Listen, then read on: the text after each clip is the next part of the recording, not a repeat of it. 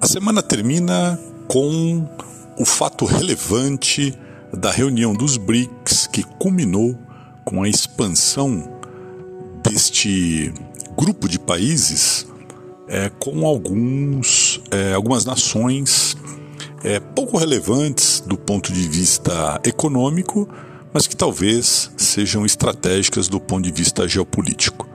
Vamos nos lembrar que o termo BRICS surgiu há aproximadamente 20 anos, a partir de uma declaração do economista-chefe do banco Goldman Sachs, que é um grande banco norte-americano. O economista chamava chama-se Jim O'Neill. E ele cunhou esse termo exatamente para projetar que na primeira metade do século XXI, talvez as quatro é, economias mais é, pujantes naquele momento, do ponto de vista de potencial e do ponto de vista de crescimento, talvez dessem é, a tônica do que seria a configuração da economia no século XXI. Os quatro países eram o Brasil, a Rússia, a Índia e a China. A Rússia vinha é, de um período de reconstrução pós-desarticulação do Império Soviético. A China já despontava como sendo é, o maior exportador mundial e uma das três maiores economias do mundo à época. A Índia iniciava um acelerado processo de crescimento econômico e de redução da pobreza, e o Brasil passava é, os seus primeiros anos de estabilidade inflacionária, é, depois de um período é, grande aí de hiperinflação. O que ocorreu é que, à exceção da China e da Índia, a Rússia e o Brasil perderam tração. A Rússia, pelos projetos eh, imperiais do seu presidente eterno Vladimir Putin, né?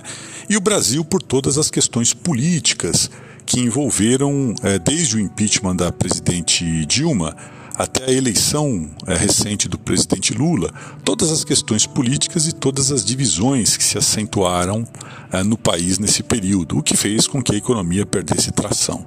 Então, a exceção da Índia e da China, né, quer dizer, a Índia que se tornou o país mais populoso do mundo e a China que conseguiu resistir bem, é, entre outras coisas, à própria pandemia, teve é, origem na própria China, mas a, exceção desses dois países, os demais acabaram perdendo tração é, nesses primeiros é, 25 anos aí do, do século 21, né? Embora nós estejamos em 2023, mas já é possível fazer esse tipo de projeção, né? E o que acontece nessa reunião é uma sinalização é, de que é, este grupo de países que nunca se configurou como um bloco, isso nunca foi um bloco econômico, né? É, esse grupo de países que já tinha incorporado a África do Sul, né? Então o BRIC virou BRICS, né? A África do Sul também, que é um país com muitos problemas é, sociais e com sérias dificuldades de crescimento econômico, agora incorporam mais é, seis países. Né?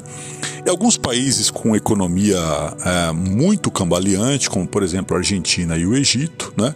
e algumas ditaduras, como Emirados Árabes e principalmente a Arábia Saudita que tem passado por um processo é, forte de tentativa de melhoria da sua imagem perante o mundo.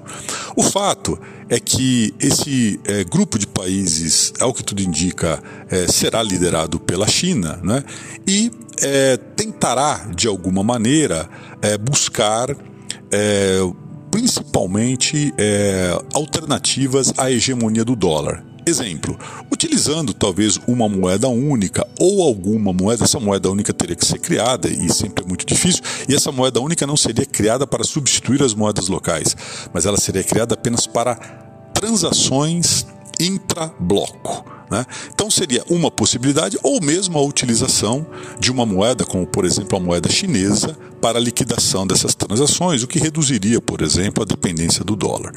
Então, essa é uma das é, possibilidades. As outras possibilidades, a, a própria é, é, abertura né, de diálogo para que haja, por exemplo, uma facilidade comercial entre esses países. Né? Então, é, o encontro está ocorrendo, ele ainda não é, concluiu, mas ele aponta para a, possibilidades dessa ordem. Nesse momento ainda existem muito mais é, dúvidas do que certezas, mas certamente a mensagem ela é muito mais geopolítica do que econômica.